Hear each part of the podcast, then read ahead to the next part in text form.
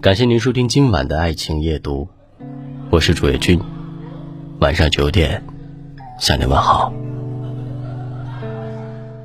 凌潇肃肯定想不到，二零一一年和姚晨离婚的那场狗血纠葛，直到八年后，在他的生活里都未完全消解。新一季妻子的浪漫旅行，唐一菲又提起自己被全网谩骂小三的往事。众所皆知，当年恩爱夫妻典范的姚玲事变后，她被曝光和凌潇肃婚内出轨，口碑全无，承受着多年来雪花般的舆论，她的内心是压抑的。唐一菲不仅在节目中反击，随后开通微博。公然回复小三论，被骂小三，他快人快语，多谢抬举，不乏含沙射影，一句“雷哥哥果雷哥哥们有名无分”，暗示姚晨当初多次出轨，甚至直接拉群给替他说话的网红打赏六万红包。八年来的拉锯战，三个人的罗生门，很显然，这些陈年旧事。唐一菲从没放下，只是真相如何，枝细末节已经不再重要。正如托尔斯泰对婚姻的评判，从中没有是非之分，没有对错之分，只有一个人煎熬内心的不懈斗争。而我想谈的，是这段婚姻背后每个人的修行。那个恨之入骨的过客，曾是我最爱的人。没人结婚是奔着伤害去的。婚姻本身，可能是很多人一生当中最接近英雄的幻想，譬如凌潇肃和姚晨。当初二人是典型的校园爱情，毕业即结婚，事业都不火，可感情是真的暖。然而后来的事，大家都知道了。宁财神一语成谶，这对模范夫妻离婚撕逼。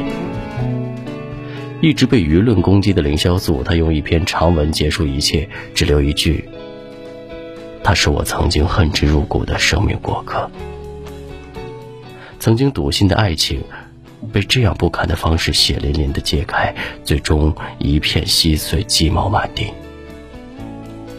凌潇肃说：“我从没否认过有第三者的存在，我一直否认的是第三者是使我婚姻走向灭亡的根本原因。不管出轨还是小三，只是压垮他的最后一根稻草而已。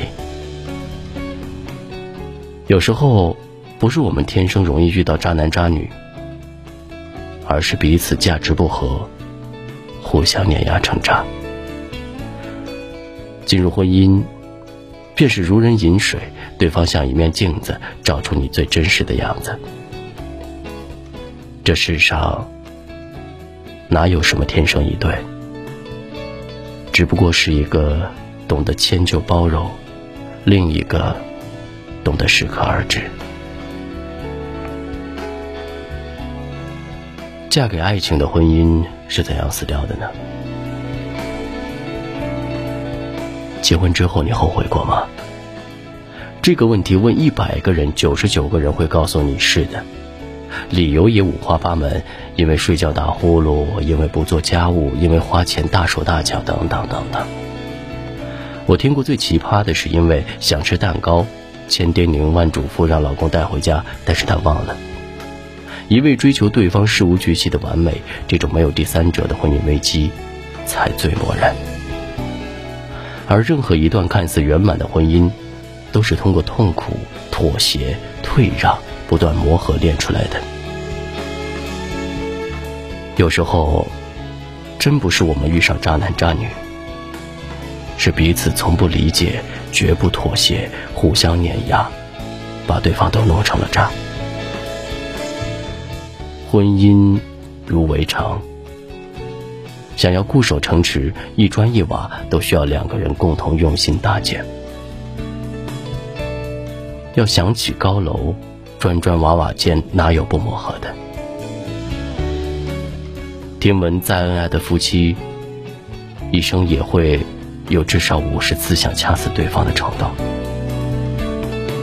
因为天底下没有完全契合的两个人，更没有一百分的婚姻。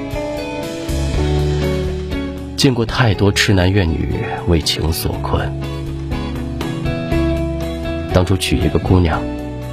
也许是因为她的单纯漂亮，可后来长久相处后，发现她的公主脾气、不通情理的一面的时候，又感到心累。于是，他们互相指责、埋怨、冷战。